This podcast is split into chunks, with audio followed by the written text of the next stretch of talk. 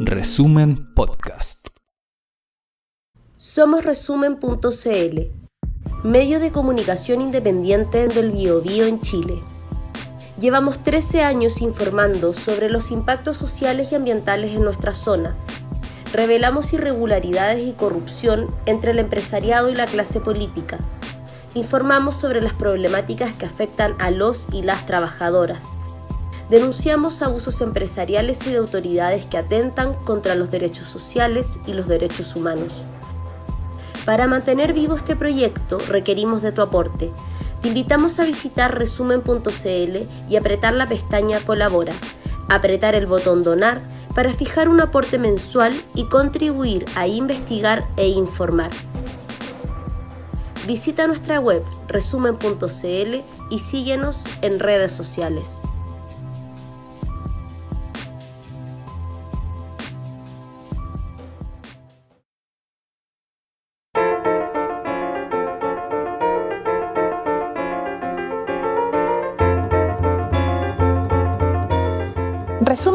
Resumen.cl presenta la crónica de Ruperto Concha.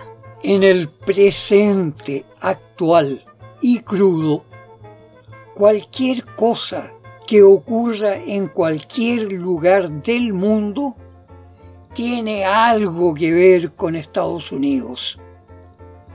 Y ahora que el presidente de Ucrania, Volodymyr Zelensky, siendo el mismo de religión judía, Igual nomás ordenó que los cristianos ortodoxos de Ucrania también deben romper relaciones con los cristianos ortodoxos de Rusia. Bueno, en Texas apareció un grupo de sus admiradores que propusieron que Estados Unidos pase a llamarse los Estados Unidos cristianos de América del Norte. Por supuesto, fueron poquitos los que apegaron a la idea.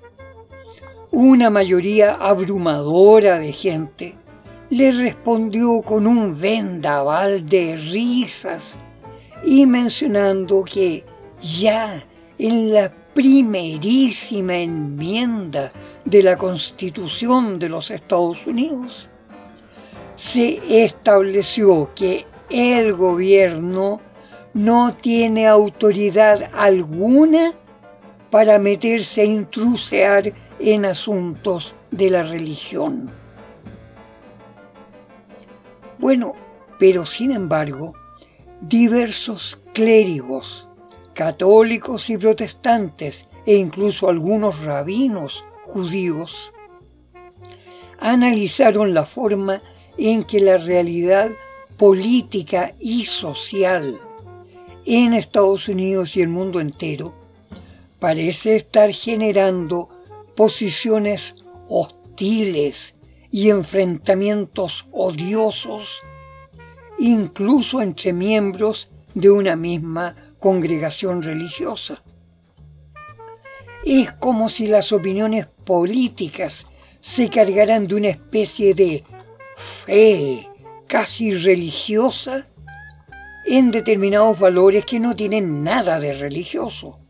Y eso va desde el tema de los abortos hasta el tema de la crisis económica y el peligro de una guerra nuclear.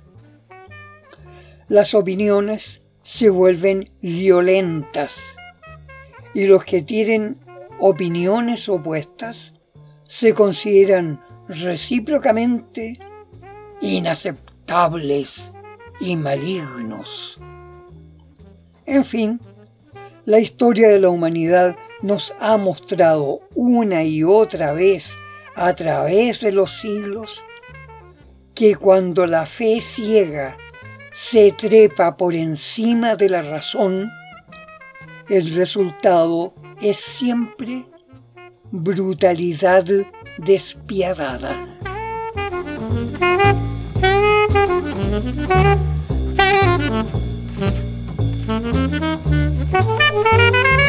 El jueves pasado, el diario The Wall Street Journal de Nueva York dio a conocer la declaración del secretario general de la OTAN, Jens Stoltenberg, confirmando que la serie de explosiones que rompieron las tuberías de gas ruso Nord Stream 1 y Nord Stream 2 bajo el mar Báltico junto a islas de Dinamarca y Suecia fueron actos de sabotaje producido por explosivos de gran potencia.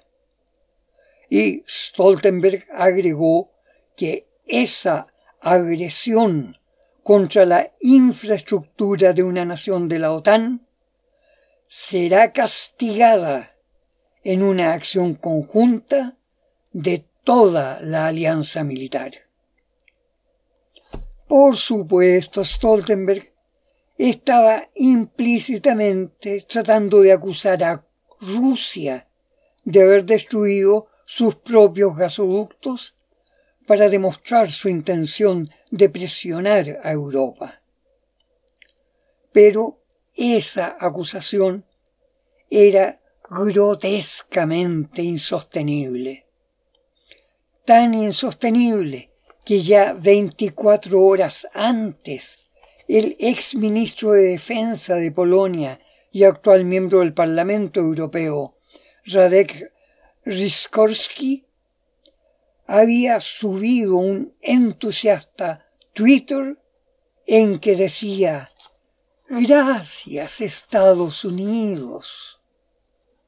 Su agradecido entusiasmo hacia Estados Unidos se debía a que la voladura de las tuberías de los gasoductos rusos se había perpetrado justo después que entrara en servicio la tubería de un gasoducto nuevo desde Noruega a Polonia, también por el fondo del mar Báltico, asegurándole el abastecimiento. Sin embargo, ese gasoducto de Noruega solo puede transformar la décima parte de gas natural que transportaban las tuberías rusas. O sea, solo Polonia quedará con un 40% de abastecimiento casi normal, sin que las repúblicas bálticas y la República Checa alcancen nada. Y, como evidencia aún mayor, el informe entregado por Suecia y Dinamarca señaló que los gasoductos rusos no estaban vacíos, sino cargados de gas. Es decir, podían reiniciar de inmediato el abastecimiento de gas para toda Europa. ¿Por qué? Obviamente porque al parecer Rusia estaba en conversaciones supuestamente secretas con Alemania y otros países europeos para llegar a un acuerdo que permitiera reanudar el envío de gas natural a Europa. De hecho, según fuentes de los propios servicios de inteligencia de Alemania, toda la voladura de las tuberías de gas ruso en el mar Báltico fue realizada por completo a del gobierno alemán, que no tenía idea de que hubiera un plan terrorista así. Por su parte, la periodista estadounidense Diana Johnston de UNS Review recuerda el ya famoso video de febrero pasado en que el presidente Joseph Biden, poniendo una semisonrisa, afirmó que si Rusia invade a Ucrania, ya no habrá gasoductos rusos hacia Europa. El periodista que lo entrevistaba le preguntó, ¿y cómo podrá impedirlo? Esos gasoductos son controlados y financiados por Alemania. Siempre sonriendo, Biden le respondió, Yo se lo aseguro, joven, yo sé cómo hacerlo. Y bueno, en junio pasado, la OTAN realizó importantes maniobras navales con mayoría de barcos de la Marina de Estados Unidos bajo el nombre de Ejercicio Báltico Operación 22, con intenso trabajo de submarinos y mini submarinos no tripulados, o sea, drones capaces de instalar bajo el mar grandes cargas explosivas detonables por control remoto. Todas esas operaciones submarinas se hicieron exactamente en la zona de islas de Suecia y Dinamarca, donde fueron destruidos los gasoductos rusos.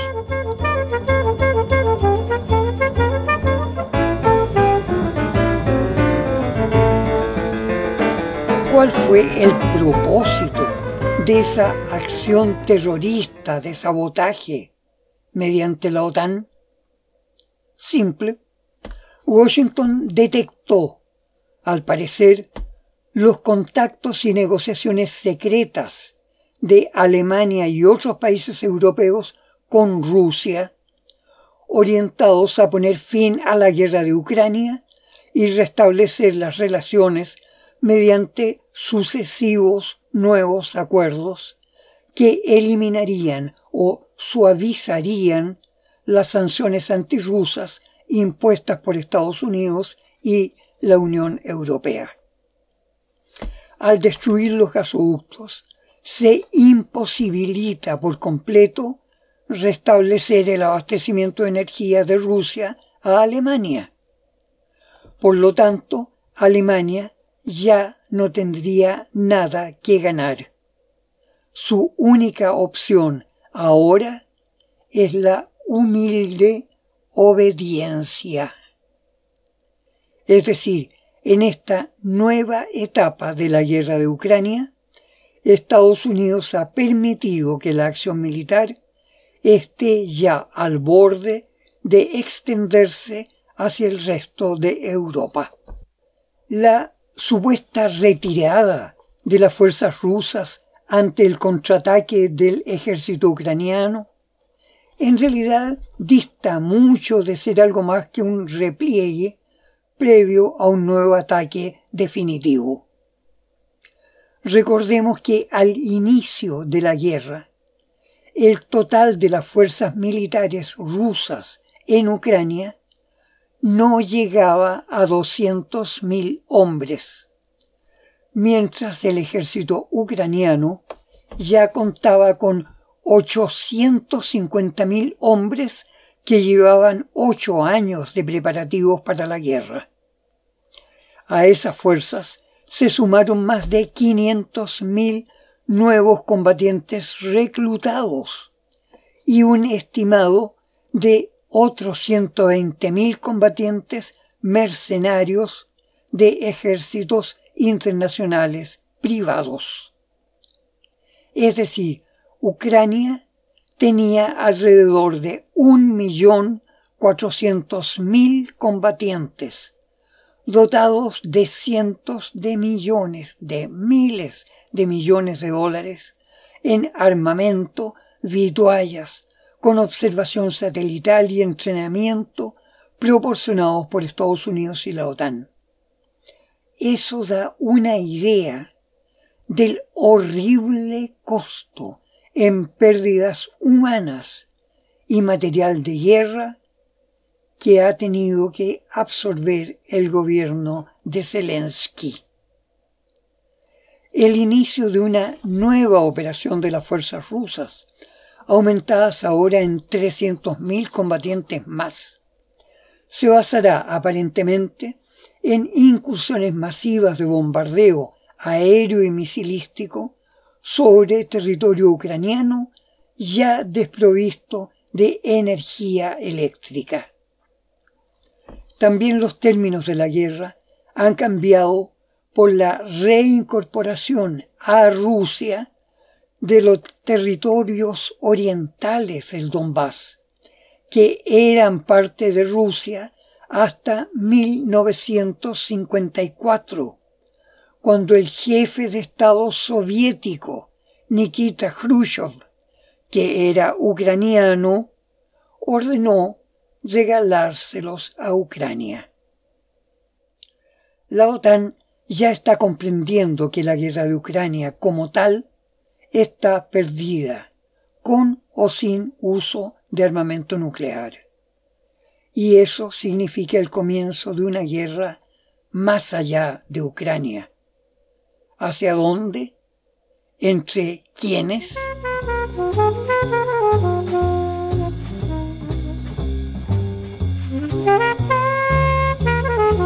Se sabe que Joseph Biden ya ha tenido uno o dos contactos telefónicos directos con su colega ruso Vladimir Putin.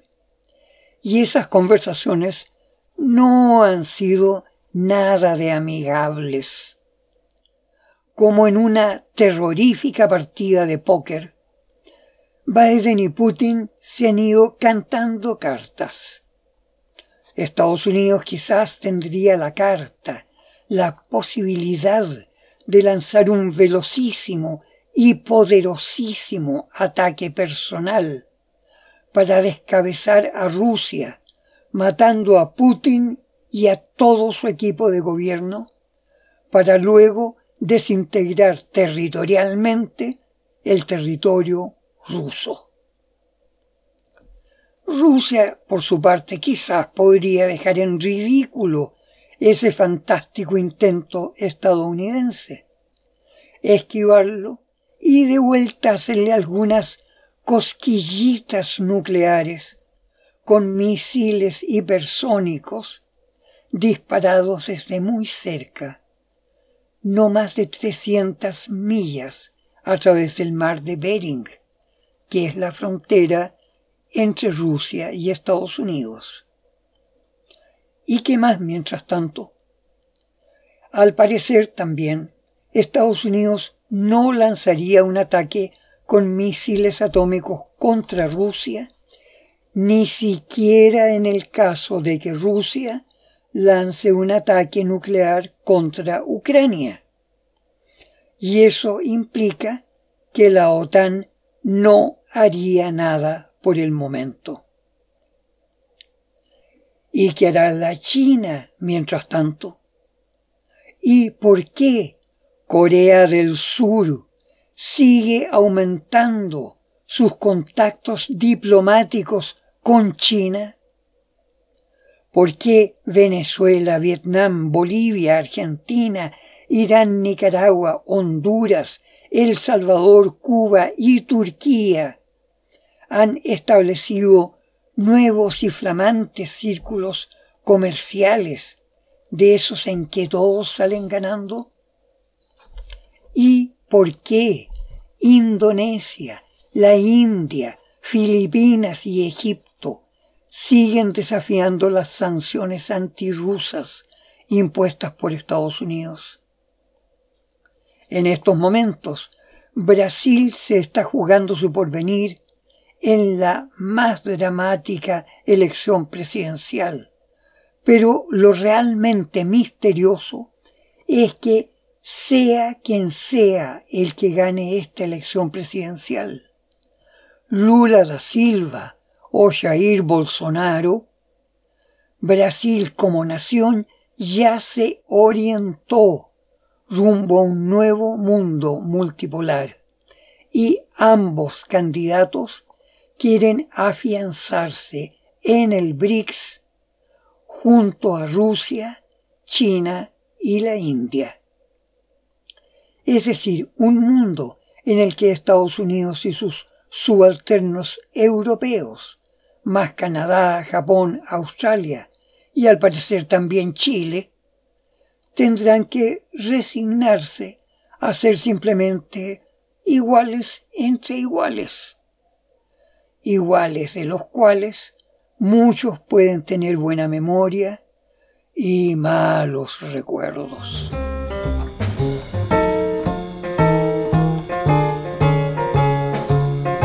En realidad en estos momentos solo son dos los personajes que tienen que ponerle el hombro, el corazón y la inteligencia para hacer bien su tarea de rescatar al mundo en el peor momento de toda la historia de la humanidad.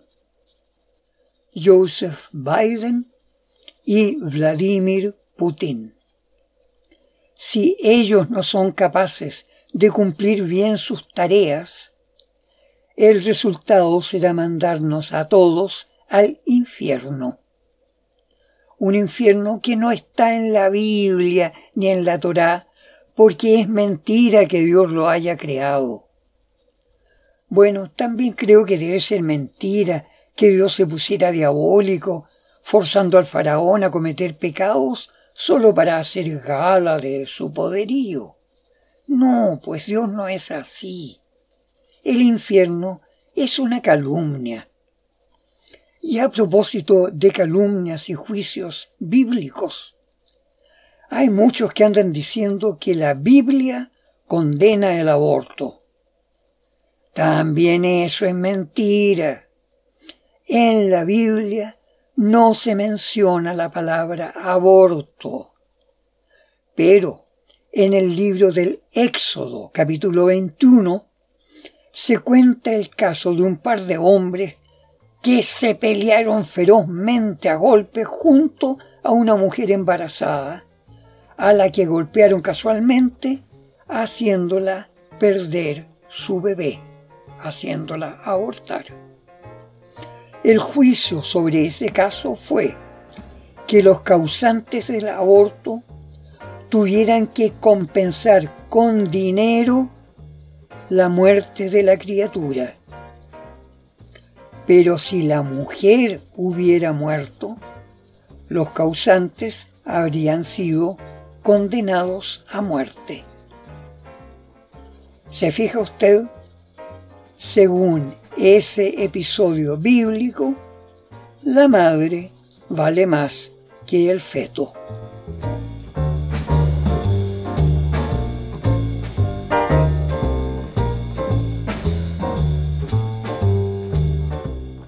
Así pues, gente amiga, tendremos que confiar en que Vladimir Putin y Joseph Biden logren hacer bien su trabajo.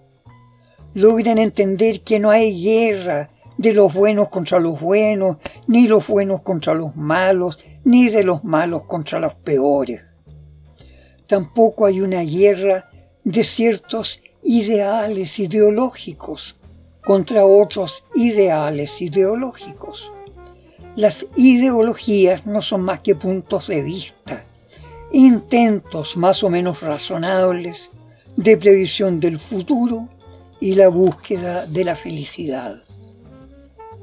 Todas las ideologías y todas las utopías terminan volviéndose obsoletas por la imperturbable evolución de la vida, del universo y del espíritu. Hay peligro, gente amiga. Negarse a la evolución es el peor de todos los peligros.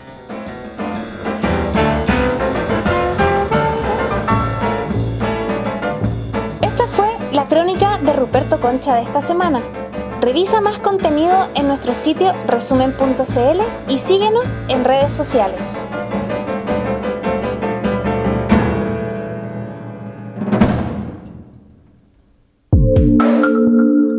Resumen Podcast.